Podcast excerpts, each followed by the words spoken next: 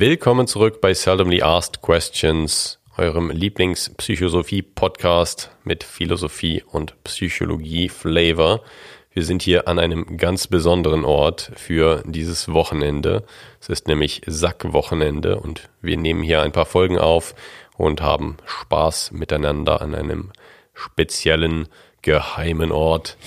Max, wie fühlst du dich hier? Hier, ich, will, ich heiße dich willkommen als Philosophen im Studio. Hi, vielen Dank.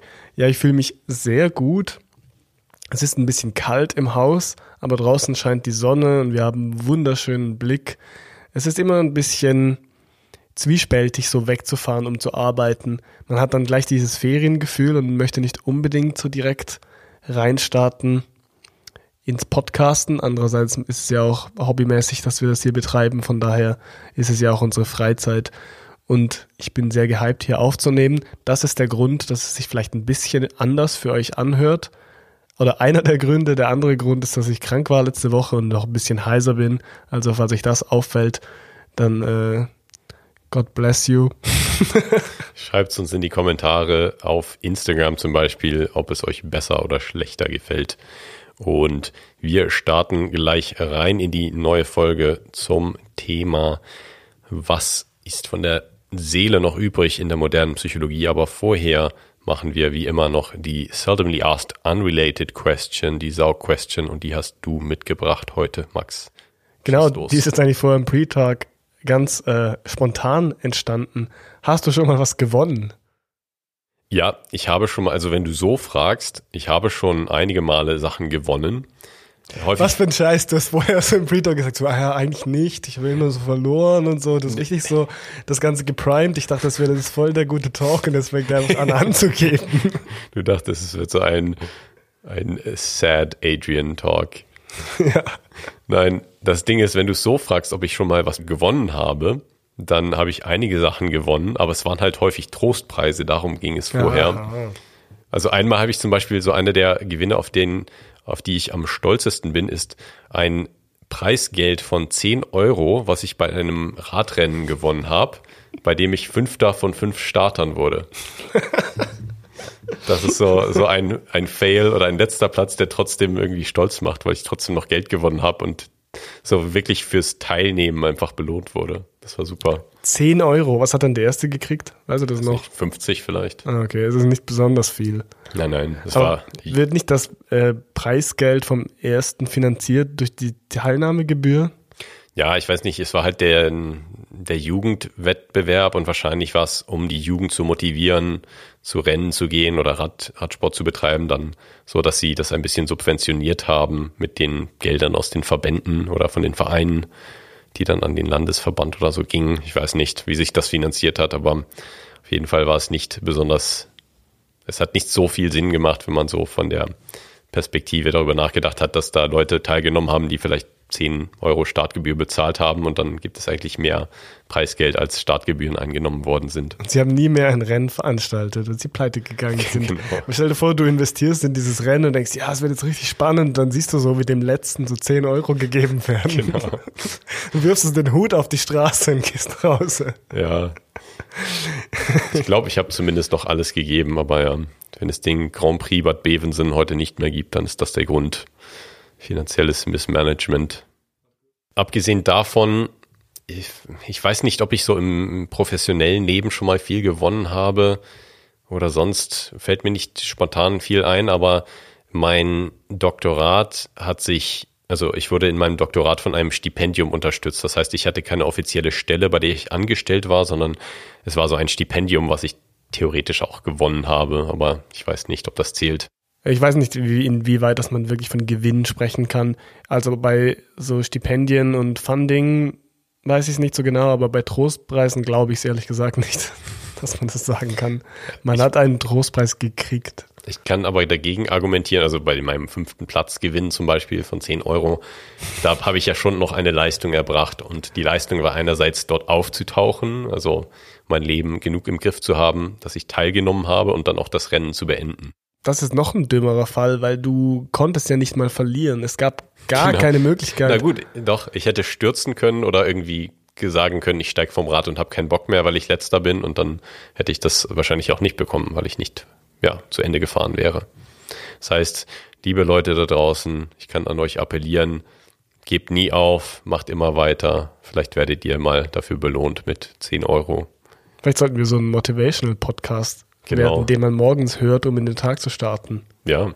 Fände ich auch nicht so schlecht. Wir können sowieso empfehlen, Sack morgens, mittags, abends zu hören, auch nachts. Ich habe einmal ein Dog-Turnier gewonnen für die wahrscheinlich eher deutschen und österreichischen Hörerinnen, die das nicht kennen. Das ist so ein, es ist kein Hunderennen. Ich dachte ja, schon. Ich sehe das in deinen Augen. Fragen. Das ist so ein Brettspiel, das in der Schweiz relativ beliebt ist. Das ist ein bisschen wie Mensch ärgere dich nicht, aber es hat, ich würde sagen, einiges mehr an Strategie. Man, man würfelt nicht, sondern man spielt mit Karten und man spielt auch im Team. Und das Schöne war dabei, also ich bin Erster geworden, nicht Fünfter übrigens. Und ich konnte mir dann so von einem Geschenketisch was auswählen. Mhm. Und ich habe. Hast du eine Greifzange bekommen da? Oder die ausgewählt? Nein. Gab es da eine? Nein. Ich weiß nicht.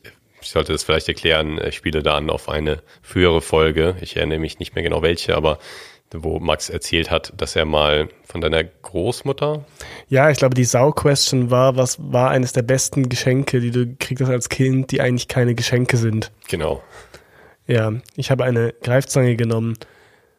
Wer mehr darüber wissen will, kann Folge 21 zu Schlaf anhören, wo wir diese Sau besprochen haben.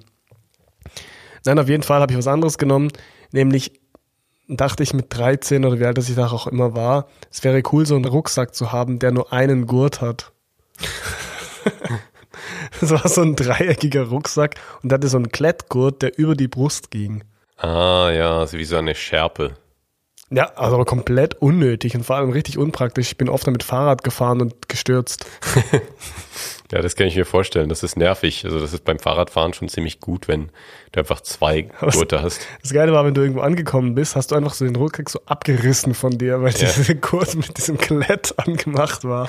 So. Diesen Rucksack habe ich echt sehr lange verwendet als so Sportrucksack. Aber sonst fällt mir echt auch nichts ein, was ich wirklich gewonnen hätte. Tja, ich glaube, es geht den meisten von uns so, dass man nicht unbedingt viel so offiziell gewonnen hat im Leben, auch wenn man viel. Ja, also schon mal so Sportwettbewerbe hat. und so, aber das ist schon nicht das gleiche irgendwie wie so ein Dog-Turnier im Skilager 2004 mhm. oder so. Ja. oder acht. Ich bin mal Zweiter geworden beim Intramural, also beim universitätseigenen Tischtennisturnier, meinem Auslandssemester. Echt? Ja. Wo war das? In den USA. Ah, aber es ist nicht ein großes Ding in den USA? Ja, doch, so äh, College Sports ist riesig groß in den USA. Natürlich, da sind das schon semi-professionelle Menschen, die da Sport treiben, aber es gibt dann auch eben diese Hobbyturniere für alle Studenten der Universität. Und da habe ich eben im Intramural Ping-Pong Tournament den zweiten Platz. Nee, Moment, stimmt gar nicht. Oder? Nein, sorry. Ich habe es verwechselt. Ich habe gegen den späteren Champion verloren im Halbfinale. Das heißt, ich war Dritter, glaube ich. Oder ja, Dritter. Okay, vielleicht müssen wir mal ähm, Tischtennis gegeneinander spielen. Ja. Es gibt auch so Philosophie-Olympiaden, aber ich habe das jetzt erst mitgekriegt, dass es das gibt, als ich schon Philosophie studiert hatte und dann darf man nicht mehr mitmachen. Es hätte mich nämlich interessiert, was ich da so gerissen hätte. Bevor ich nämlich Philo studiert habe, war ich gar nicht so interessiert an den Themen, beziehungsweise ich habe mich da schon eher für so historische Philosophie und so antike Themen interessiert. Und es, ich frage mich generell immer, wie gut das solche Themen abschneiden. Also zum Beispiel auch, bei mir ging es ja auch beim Doktorat um dieses Funding. Und auch da habe ich gedacht, hm, wird so ein Thema zur antiken Philosophie überhaupt gefördert? Ich meine, man könnte auch da sagen, ich habe gewonnen, aber das stimmt natürlich auf, nur auf eine gewisse Weise, weil auch viele andere gewonnen haben. Ja, aber es, es gibt immer mehrere Sieger, auch bei Profisport gibt es häufig mehrere Tagessieger oder einen Gesamtsieger, einen Tagessieger und so weiter. Richtig. Ich wollte damit eigentlich auch so ein bisschen überleiten zum heutigen Thema, weil immer wenn es um so Nischensportarten geht, ist es natürlich einfacher zu gewinnen und auch bei diesem Funding ist es manchmal vielleicht auch gut, wenn man sich mit einem Thema befasst wie mit so einem historischen Nischenthema, weil es einfach weniger Konkurrenz gibt. Heute sprechen wir ja darüber, Wir sprechen über die Seelenlehre im Zusammenhang mit der Psychologie. Also es gibt mehrere Fragen, die ich da beantworten möchte. Aber die Sack, die wir dazu beantworten wollen, ist, wie viel von dem Begriff Seele steckt in der heutigen Psychologie? Heute bei Seldomly Ask Questions Seele und Psychologie. Können wir ein bisschen leiser machen, weil wir ist wirklich die Hölle los hier. Absolute Hölle los hier.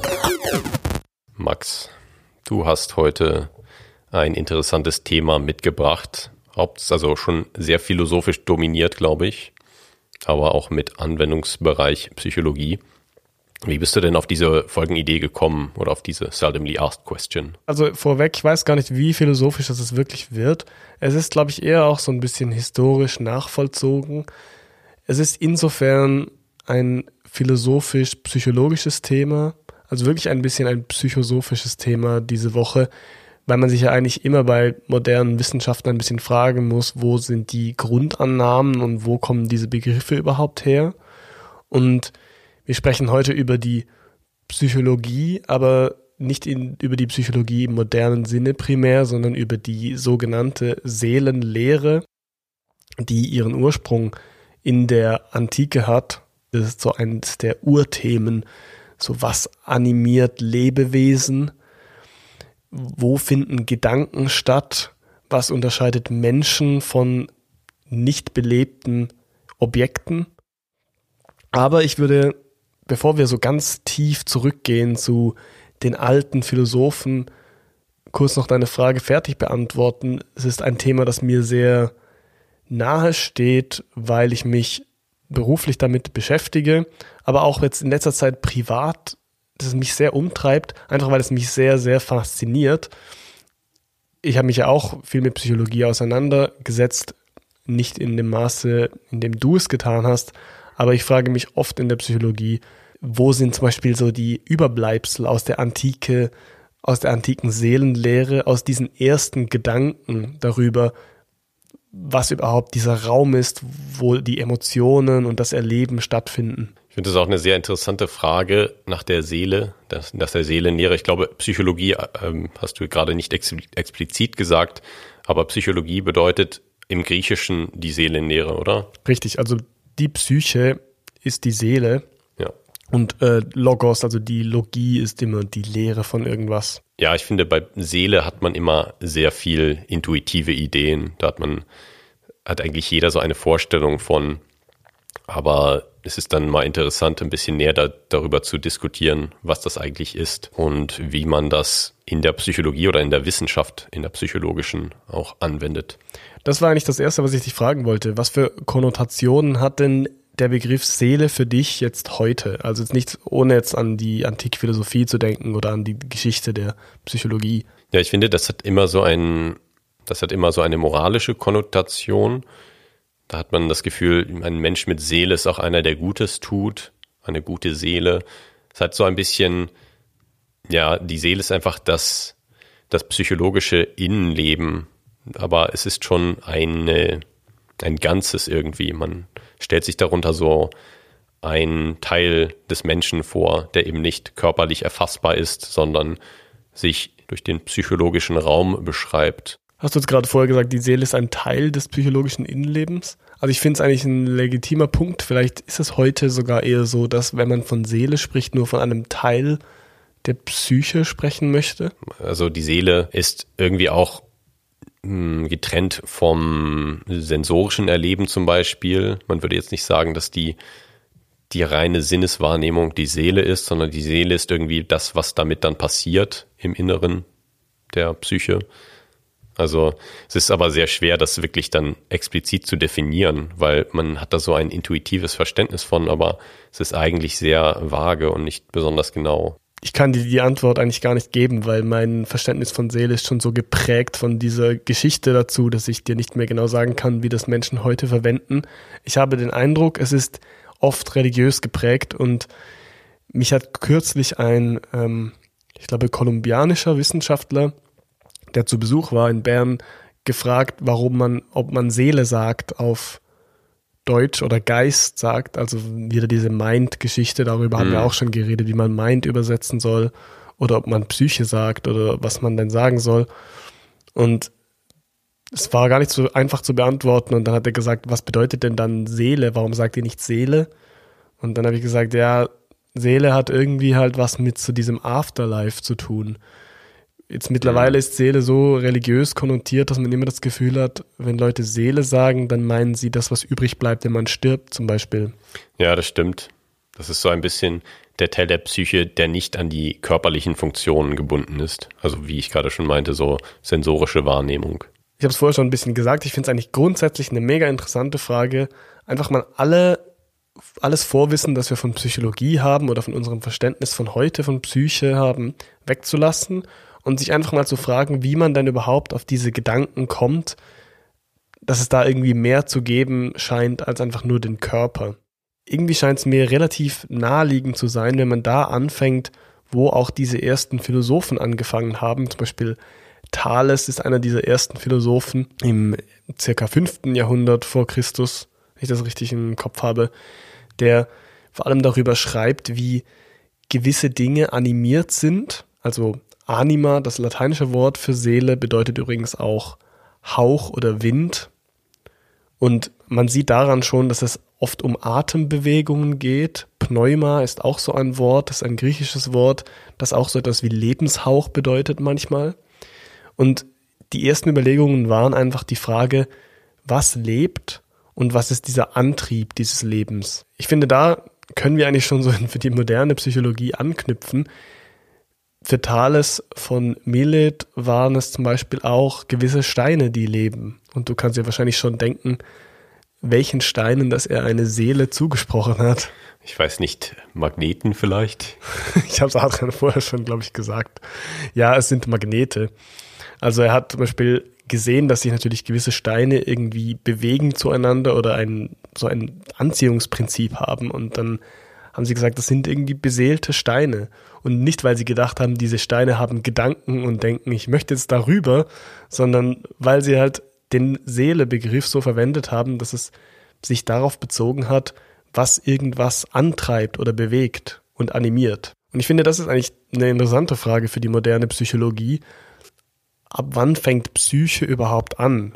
Würdest du das am Nervensystem festmachen oder an der Komplexität der Gedanken? Ja, also intuitiv würde ich sagen, so die Gedankenwelt oder das psychologische Erleben und was dann so drin passiert. Aber ich finde es eigentlich sehr interessant, das mit der Bewegung, also mit der autonomen Bewegung zu definieren, weil demnach hätten nämlich sehr einfache oder Lebewesen mit einem sehr einfachen Nervensystem auch eine Psyche. Zum Beispiel so kleine Ameisen, die auf jeden Fall zielgerichtetes Verhalten zeigen und sich bewegen von sich aus und eben so ihr eigenes Ding machen in ihrem Leben, aber jetzt vielleicht nicht die große Gefühlswelt haben wie wir, denn das Gehirn oder das Nervensystem von Ameisen ist eben sehr viel weniger komplex als das von Menschen.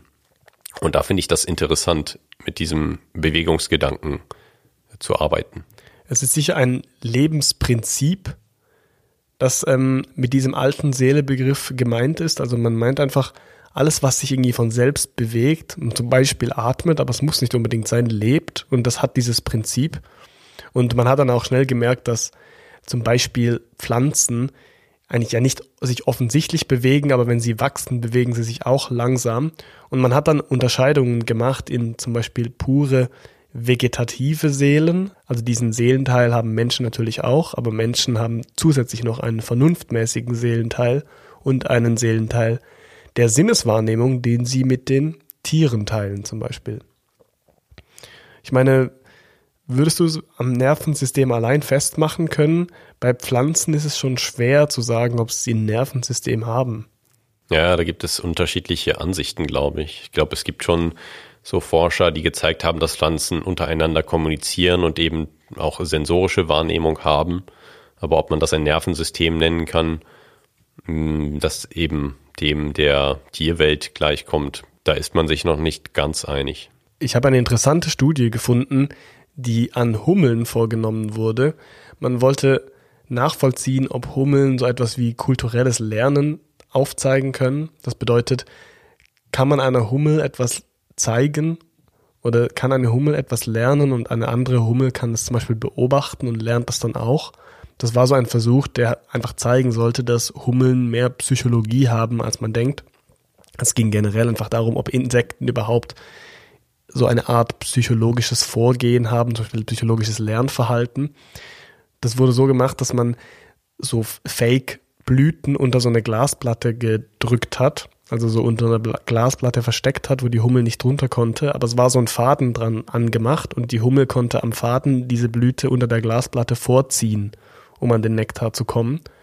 Und die Hummeln haben halt ewig gebraucht, um das rauszufinden.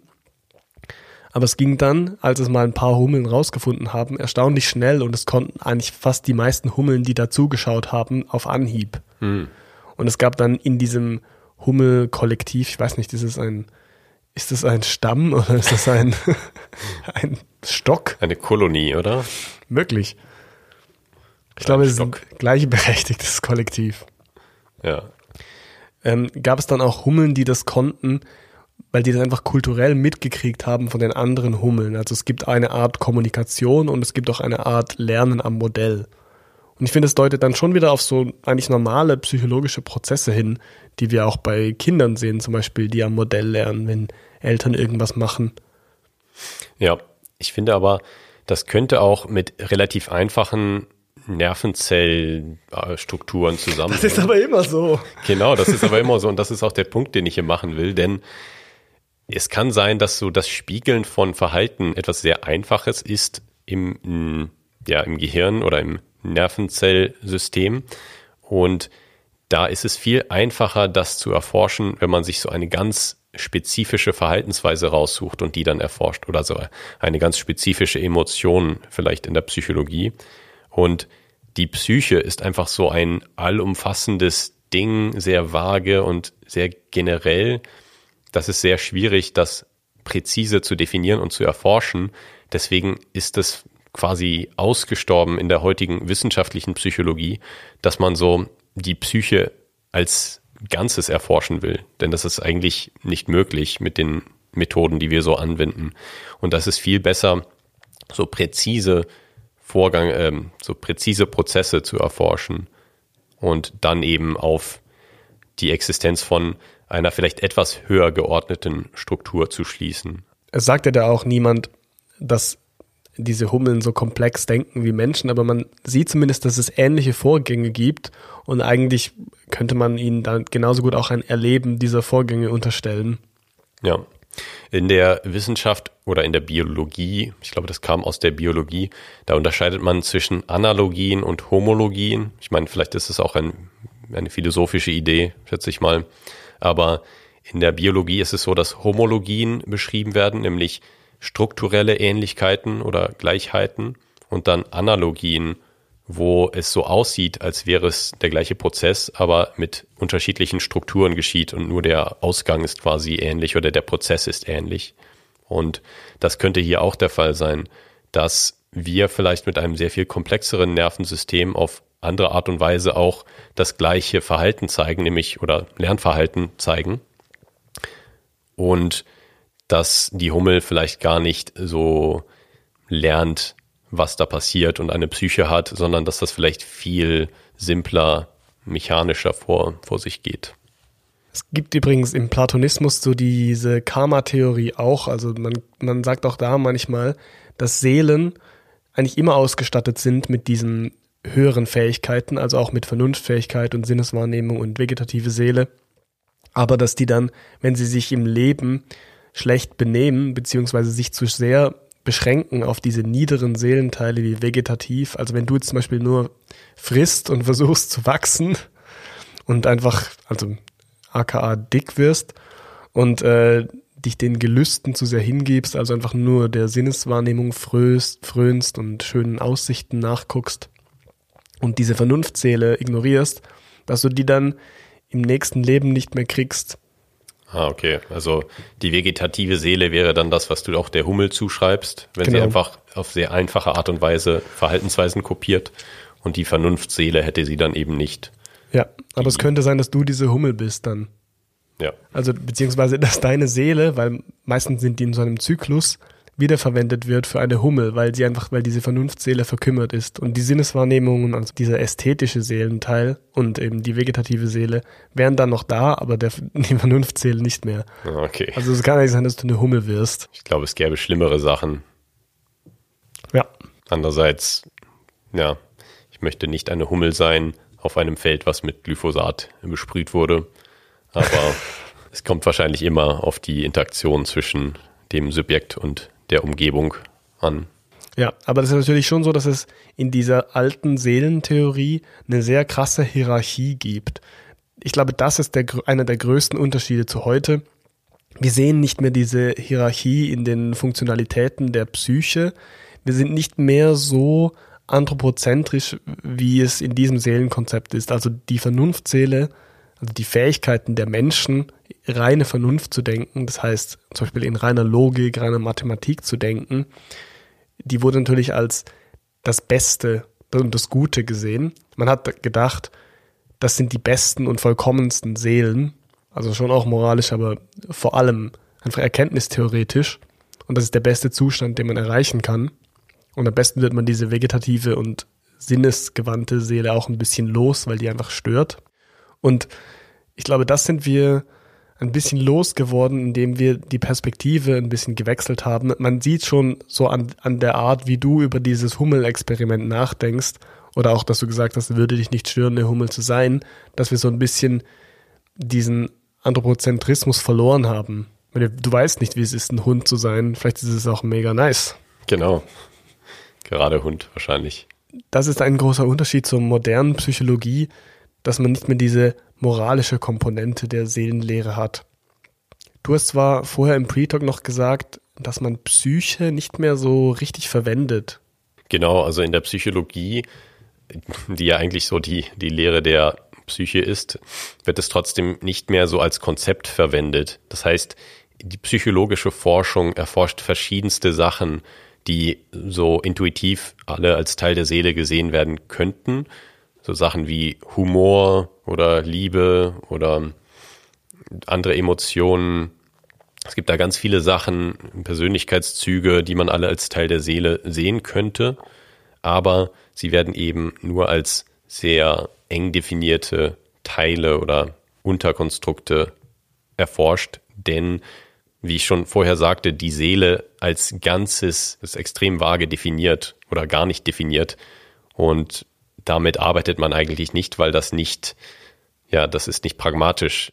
Du willst ja in deiner Forschung Sachen messen, manchmal auch Sachen manipulieren, um eben dann im Experiment zu sehen, ob es dann Einfluss hat auf deine Ausgangsvariable, also auf das, was du erforschen willst.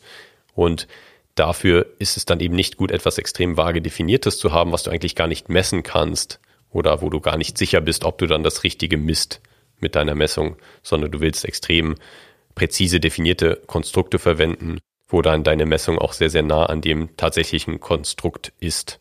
Würdest du nicht trotzdem sagen, dass die Psyche zumindest als konzeptuell verschiedene Substanz in Anführungszeichen der Psychologie zugrunde liegt? Also ich meine, dass man doch mindestens davon ausgehen muss, dass es irgendwie einen Bereich gibt, der für in sich geschlossen ist, wo all diese Phänomene, die du untersuchst, also die zu deiner Wissenschaft gehören, reinfallen. Ja, zugrunde liegen schon. Also natürlich ist das so die Ausgangsidee, aber im Laufe der Jahrzehnte der psychologischen Forschung hat sich dann einfach immer mehr herauskristallisiert, dass man mit wissenschaftlichen Methoden schwer mit so einem Konzept wie der Seele arbeiten kann.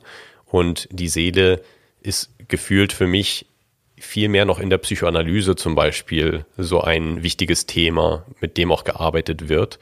Aber die ist eben auch nur begrenzt mit wissenschaftlichen Methoden vereinbar und die moderne Psychologie hat sich eben auch davon entfernt, weil sie eben schwer erforschbar ist mit der wissenschaftlichen Methodik. Und genauso ist das mit der Seele auch oder mit einer generellen Psyche, dass man das schwer wissenschaftlich erfassen kann. Ich habe vorher schon diese erkenntnistheoretische Komponente angesprochen. Ein großer Teil von dieser Seelenlehre war halt auch zu erklären, woher kommt dieser Vernunftteil? Wieso haben wir überhaupt diese Fähigkeit, über solche Dinge nachzudenken? Warum gibt es überhaupt diesen Gedankenraum? Ich glaube, das war so die große zweite Welle der Seelenlehre nach dieser Anima- und Pneuma-Geschichte, dass man gemerkt hat, es gibt irgendwie ein Lebensprinzip oder ein Bewegungsprinzip, ist natürlich die zweite Frage dann, wo finden denn unsere Emotionen statt und diese Gedanken und woher kommen die überhaupt? Es ist witzig, wir haben auch schon mal in der, ich weiß nicht mehr in welcher Folge, aber wir haben schon mal drüber geredet, dass es irgendwie ein bisschen paradox ist, dass wir so wenig Einsicht haben in dieses Organ, mit dem wir diese Einsicht tätigen, also in diese ganze Gehirngeschichte. Und das ist eigentlich dann die nächste natürliche Frage, finde ich. Also auch wenn ich jetzt nichts von Psychologie wüsste, oder auch wenn du nichts von Psychologie wüsstest, würdest du dich das wahrscheinlich irgendwann mal als Mensch einfach fragen. So, was ist das, wo dieser innere Monolog, für die, die ihn haben, wo dieser innere Monolog stattfindet, wo diese Gedankenbilder auftreten?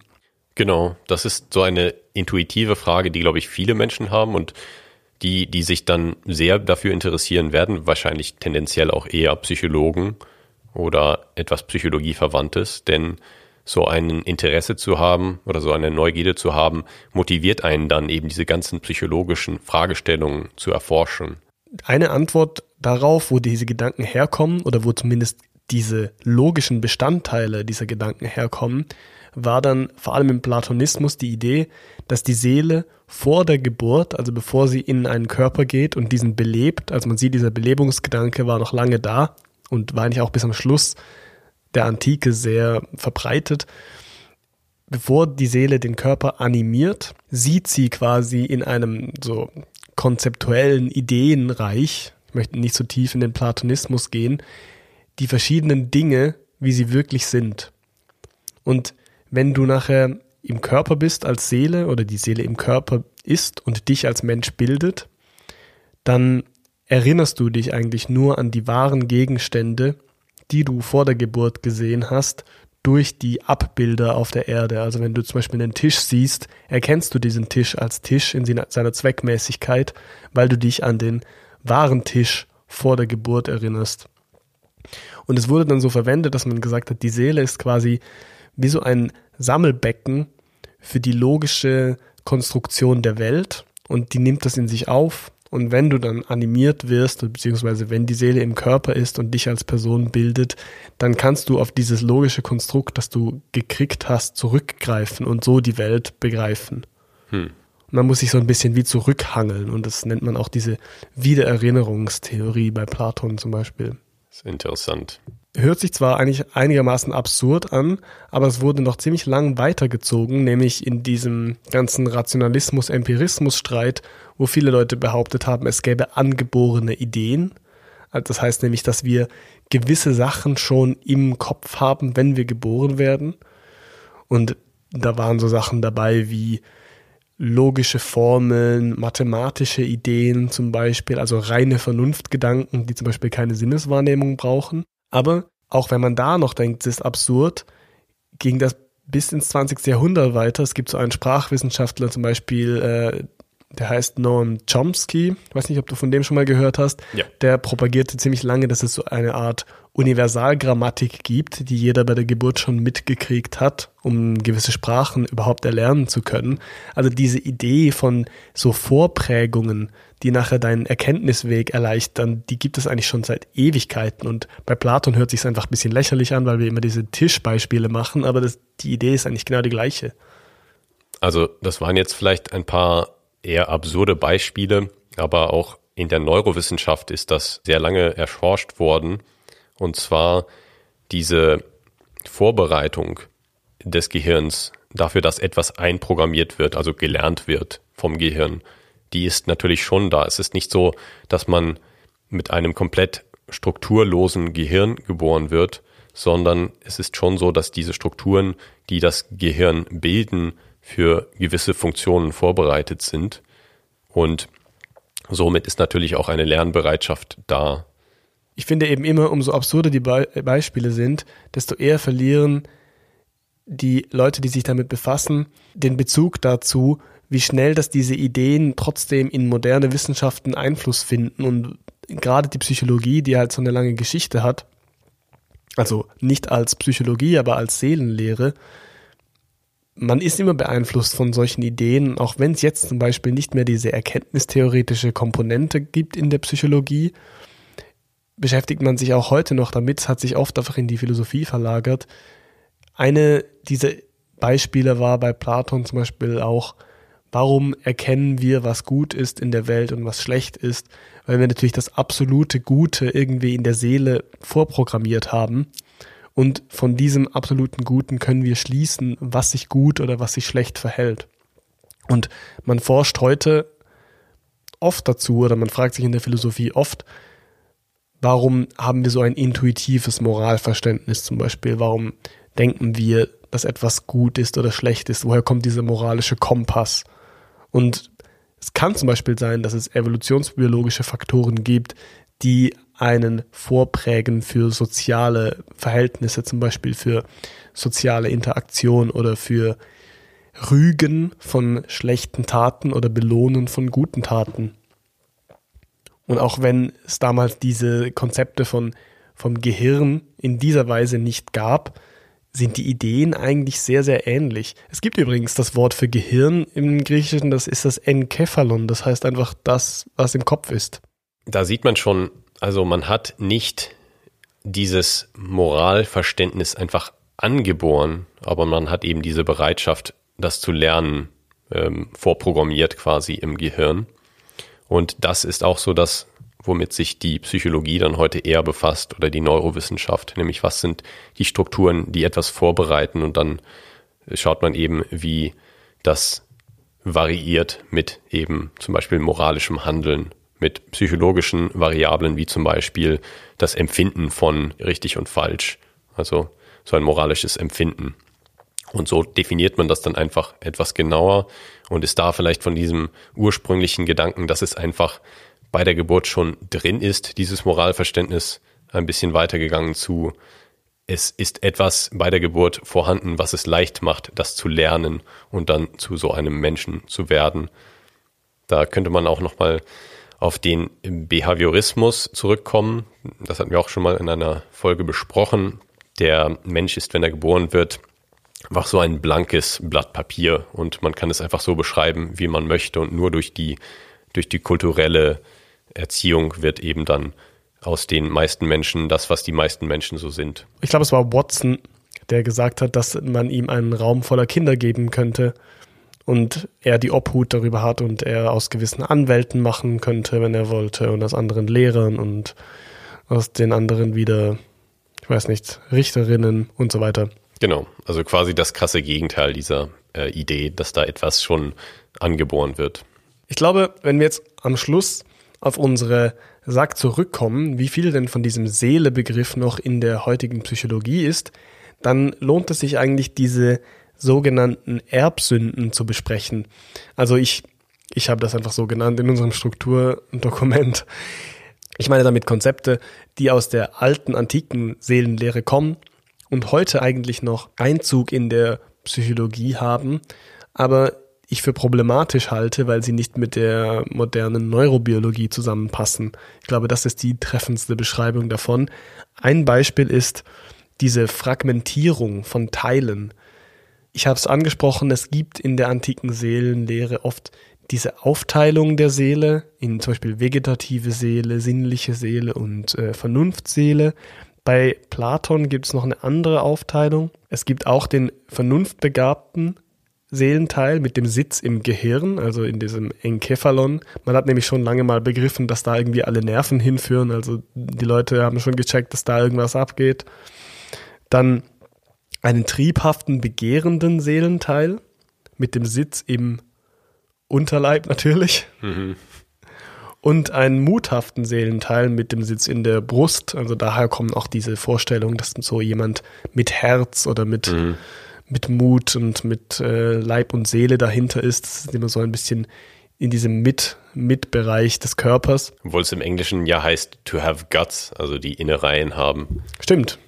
Aber ja, es ist im Deutschen dann schon eher so, dass man sagt, mit Herz etwas machen. Und ich glaube, dass diese Fragmentierung immer noch ein bisschen in der modernen Psychologie vorherrscht, weil es einfach ein angenehmer, convenienter Weg ist, so zu konzeptualisieren. Du hast es vorher schon gesagt, man redet dann irgendwie über die Liebe oder über Emotionen, aber das Problem ist dann halt, wenn man das verbindet mit moderner Neuro Biologie, dann muss man das alles in so kleinen Arealen irgendwo suchen, wenn man dieses Konzept weitertreiben will.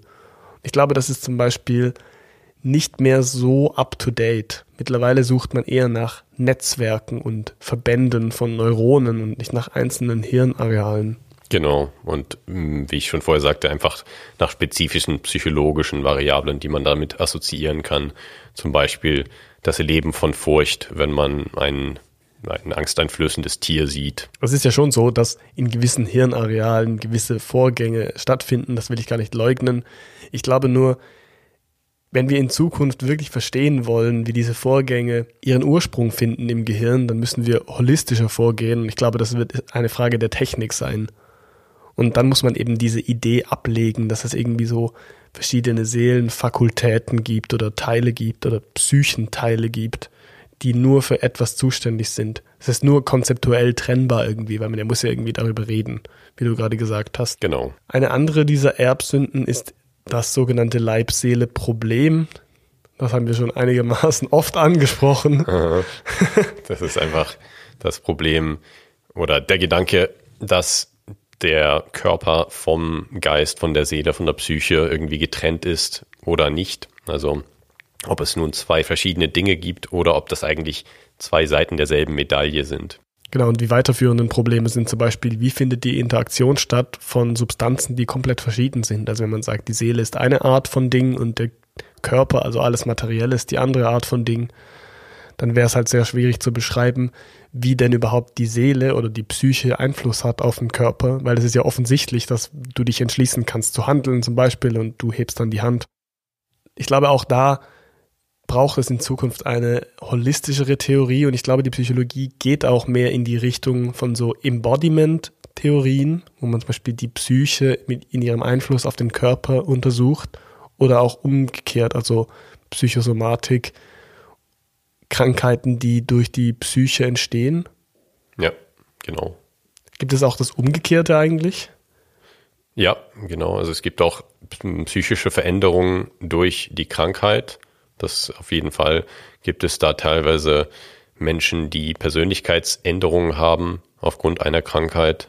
Ich meine, das Offensichtlichste ist natürlich, wenn du einen Schaden im Gehirn hast, wenn du eine Verletzung hast im Gehirn, dann verändert sich deine Psyche, aber auch mit so chronischen Entzündungskrankheiten. Es gibt die Idee, dass die Depression bei manchen Menschen auch eine Entzündungskrankheit ist. Das heißt, dass es da im Körper so Entzündungsreaktionen gibt, die dann den Geist oder die Psyche beeinflussen und die Person etwas depressiver machen.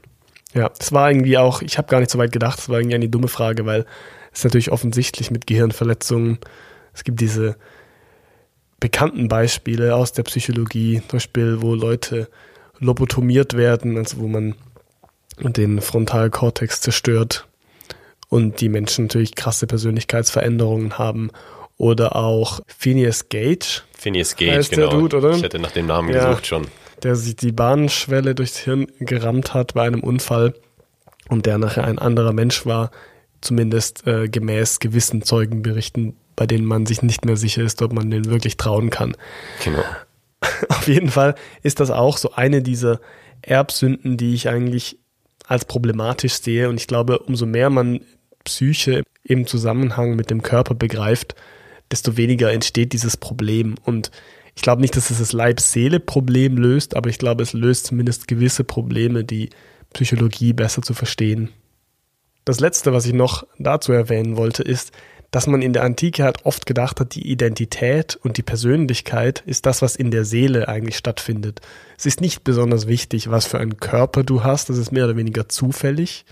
Es scheint einem ja auch so zu sein, ich meine, du kannst ja nichts dafür, aber die Persönlichkeit und die Identität, also dein wahres Selbst, ist das, was meistens sogar nur im vernunftbegabten Teil der Seele stattfindet.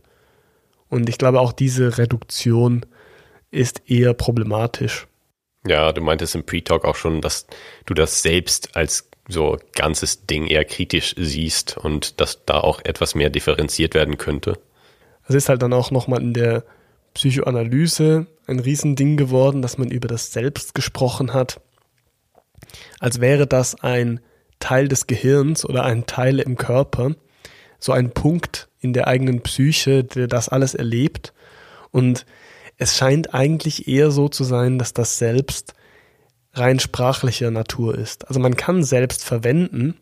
Also ich meine, ich könnte sagen, ich selbst, wenn ich zum Beispiel betonen will, dass es um mich geht, aber damit meine ich nicht einen Punkt in meiner Psyche oder einen Teil in meinem Gehirn, sondern ich meine mich als ganze Person.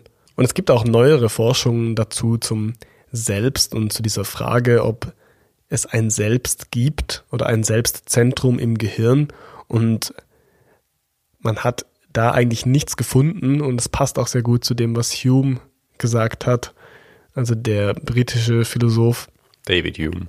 David Hume, der gesagt hat, wenn ich in mich hineinschaue, dann finde ich Erfahrungen und Erlebnisse und Gedanken und Erinnerungen, aber ich finde keinen selbst, das diese Ge Erfahrungen und Gedanken hat. Und damit war es eigentlich schon gesettelt. Also man hat Mic drop. Finde ich eigentlich relativ einleuchtendes Argument. Das waren so ein bisschen die negativen Punkte. Aber ich meine, was wirklich von der Seele in der Psyche bleibt, ist natürlich das Wort und andererseits auch diese Urneugier nach dem menschlichen Verstand. Genau, und äh, natürlich auch die Inspiration oder so der Anfangspunkt für das, was wir heute alles in der psychologischen Wissenschaft machen. Vielleicht noch zum Schluss einen interessanten Fakt, den ich während der Recherche erst rausgefunden habe. Ich habe ja über diesen Lebenshauch, über Pneuma und über Anima gesprochen.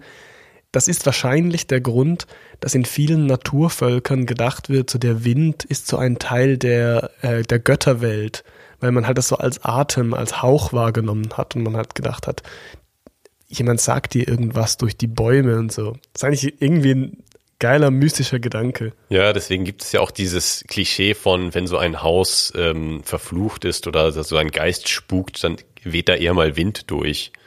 Richtig. Also so, wo Wind durchweht, wo eigentlich keiner wehen sollte. Oder manchmal, wenn im Wald mehr Wind weht, dann zeigt das, dass da irgendwelche Geister umher spuken. Ein besseres Schlusswort als das könnte es eigentlich gar nicht geben, weil nur schon, dass wir Geister sagen zu so Bettlaken, die irgendwo rumfliegen und so, zeigt eigentlich schon alles, Genau. wie viel übrig geblieben ist von antiker Seelenlehre im modernen Kulturverständnis.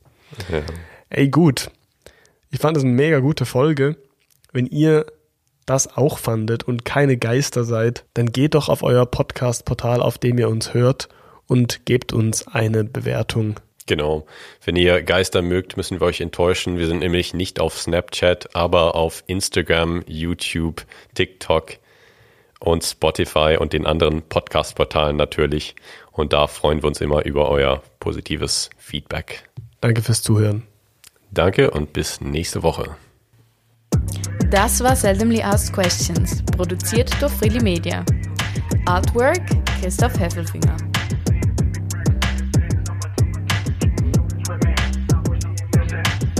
Musik Balance Cooper.